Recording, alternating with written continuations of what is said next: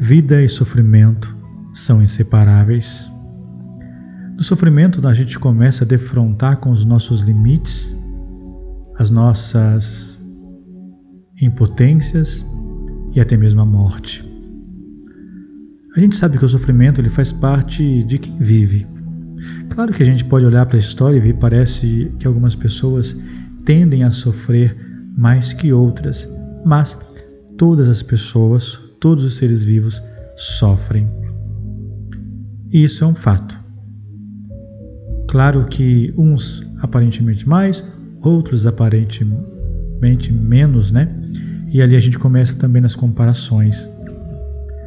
Mas a partir do sofrimento, a partir daquilo que os contrários da vida chegam até nós, nós podemos fazer alguma coisa com isso. E aí a pergunta que eu tenho para você é: você tem crescido, amadurecido a partir desse sofrimento ou apenas sofrido? Ficando como se esse sofrimento fosse aquela bola de ferro, né? preso aos seus pés, impedindo você de caminhar. Porque tudo que acontece te recorda daquele fato, daquela situação que aconteceu. Sabemos que não tem como evitar o sofrimento. Entretanto, ele faz parte da vida. E aí nós observamos também algumas dinâmicas dentro do campo sistêmico. Por que será que de vez em quando, ou quase sempre, como dizem alguns, a gente vive recomeçando? Você tenta fazer diferente, você começa a deslumbrar coisas novas, você começa com uma força e de repente volta para um lugar que aparentemente você sente que não saiu. Repetindo padrão, repetindo dinâmicas. E por que será que isso acontece? Uma coisa é o sofrimento que faz parte de uma vida real. Outra dinâmica é quando esse sofrimento ele está a serviço de uma consciência de grupo, uma consciência coletiva, uma consciência arcaica. A nossa consciência pessoal, essa consciência individual que eu e você temos, é aquela que diz: isso é bom, isso é ruim, isso eu gosto, isso eu não gosto, eu quero isso, não quero aquilo outro. Mas essa consciência individual, ela está dentro dessa consciência de grupo. Quando nós chegamos, o grupo já existe, né? Quando você chega naquela família, o grupo já está acontecendo. Nós chegamos depois, sentamos na janelinha, né? Mas o grupo já está acontecendo, as dinâmicas estão acontecendo, a consciência de grupo está ali atuando. E é importante que você perceba o seguinte: para todo grupo existem dinâmicas e condições para pertencimento. E existem condições dinâmicas que fazem a manutenção daquele grupo. Então, cada família tem uma forma de lidar com a vida. Cada família tem seus destinos, seus enredos, por isso que você tem que tomar essa consciência. Uma hora ou outra, essa consciência de grupo, essa força que zela pelo pertencimento, que zela pela ordem, vai te puxar para trás. Então veja, quantas vezes nós gastamos energia, empreendemos força na nossa vida, tentando fazer totalmente diferente da nossa família. Quantas vezes nós, a nossa meta, o nosso objetivo é ser diferente do pai, ser diferente da mãe?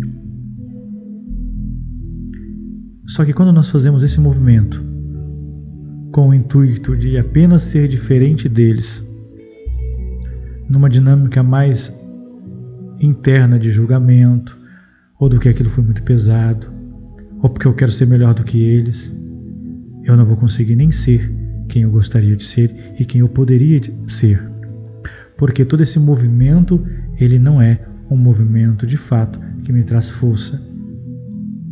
É a mesma coisa de você buscar um relacionamento simplesmente para sair de casa. Conhece pessoas assim? Conhece histórias assim? Que a pessoa ela casou ou arrumou um trabalho, mas geralmente isso no relacionamento, né?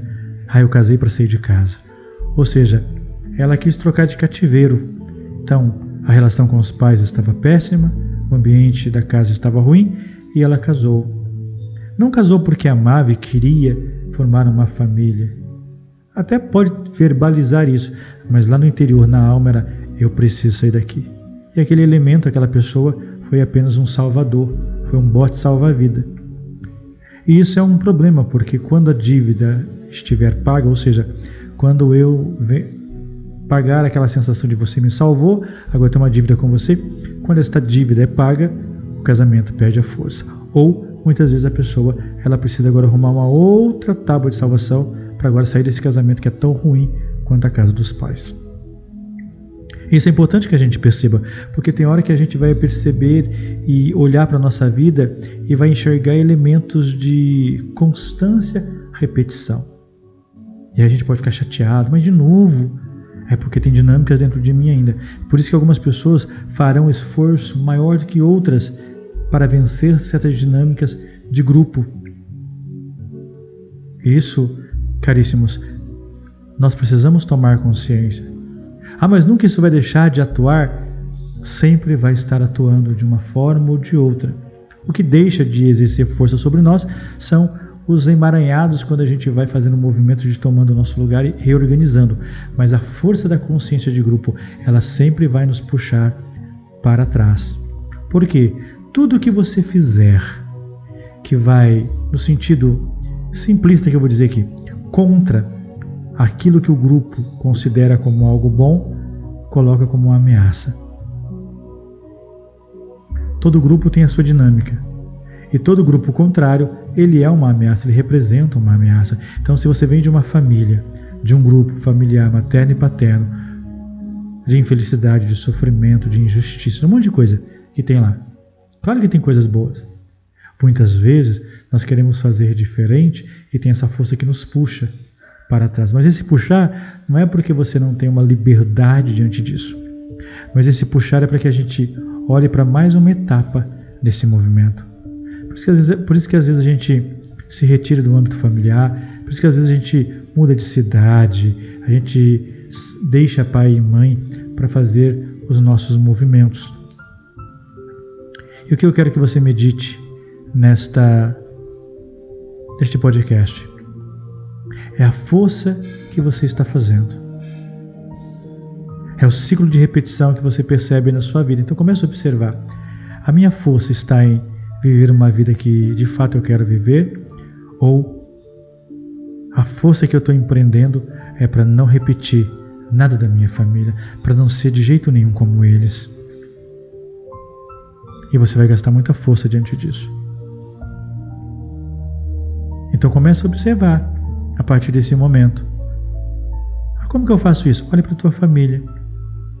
Olha para a tua família e comece a perceber quais são as dinâmicas que nós vemos lá, quais são as dinâmicas que me incomodam, quais são as dinâmicas que eu percebo que eu não quero ser diferente. Eu quero ser diferente, mas não quero ser como eles. Eu não quero ser aquela. Eu não quero ser uma mãe como a minha mãe. Eu não quero ser uma esposa como a minha mãe.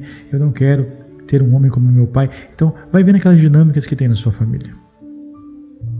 E você vai ver se está empreendendo força para ser você. E aí tem uma coisa que nos ajuda muito. Tem horas que a força vem quando eu olho para o meu pai e para minha mãe e digo, e digo não para eles diretamente, mas no meu coração, na minha alma, eu posso ser como vocês. Ao dizer isso, eu não estou dizendo que eu, ao ser como eles, eu vou tomar somente o que é negativo. Mas ao dizer para o pai e para a mãe, eu posso ser como vocês. Eu estou tomando a força que vem desse pai e dessa mãe. E a partir disso, sim, com consciência, com coisas que nós temos que eles não, não tiveram, nós podemos fazer escolhas diferentes. E diferente no sentido para honrá-los, e não diferente no sentido de esfregar na cara deles o que eles fizeram é ruim, agora eu sou melhor do que eles. Não.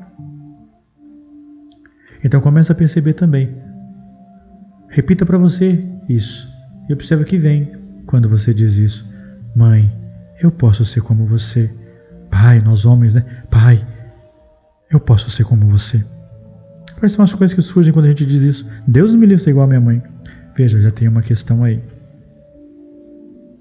Quando a gente fala isso, nós estamos rejeitando toda possibilidade. Ah, não, mas eu quando eu falo isso é que eu não quero aquela parte ruim da minha mãe. E quem disse que aquilo é ruim? Às vezes, nós temos um pai e uma mãe que tiveram dinâmicas de serem agressivos na fala, de serem bravos e turrões, né? E às vezes a gente perde nossa força, como a gente não quer ser como eles, a gente não consegue se posicionar na vida, a gente não consegue tomar postura, a gente não consegue. Por quê? Porque eu não quero ser bravo, rígido, igual meu pai agressivo. Aí eu perco a força, aonde eu posso pegar essa força para me posicionar e aí sim eu posso fazer escolhas diferentes. Eu não preciso agredir, eu não preciso ser mal educado, eu não preciso nada disso. Muitas pessoas sentem-se fracos, sentem-se fracas porque falta a força do Pai. Tanto homem quanto mulher falta essa força do masculino, essa força que é para fora da ação, do ir para a luta, do ir para a vida. Não que a mulher não tenha isso, mas essa força, a mulher é para dentro, ela é interna, o homem é para fora, é externo. Quando você percebe que está faltando a força, ah, eu estou perdendo a força, ah, eu me sinto fraco, está faltando a força do Pai. Para isso, é preciso você observar se você também olha para o seu Pai a partir de você como filho, ou você olha para o seu Pai a partir dos olhos feridos da mãe. Isso às vezes é o nosso sofrimento, de ter que olhar para o pai e a mãe real. Isso muitas vezes é um sofrimento. Às vezes a gente quer justificar ou ficar procurando justificativa para dizer, ah, meu pai é assim por causa disso. Mas como é olhar para o pai e dizer, esse é o meu pai, essa é a minha mãe, onde ela não precisa fazer nenhum movimento, nem para a direita, nem para a esquerda, nem para cima, nem para baixo, do jeitinho que ela é, dizer, é a minha mãe, com tudo isso que compõe ela. E tudo que está na mãe também posso encontrar algo em mim. Mas Bert vai dizer que ele nunca viu numa pessoa que diz que pode ser como o pai, pode ser como a mãe, tomando isso do pai e da mãe de forma como é, pegar aquilo que é ruim. Ele diz: veja o contrário. Então, quando nós tomamos desse pai, tomamos dessa mãe, é quando nós podemos dizer no nosso coração: que bom, pai ser como você em algumas situações. Que bom, pai. Que bom, mãe. Porque às vezes na minha vida eu preciso um pouquinho do pai, um pouquinho da mãe. Mesmo que nós temos uma porcentagem de cada um dentro de nós, nós não somos eles. Nós também temos a nossa consciência pessoal.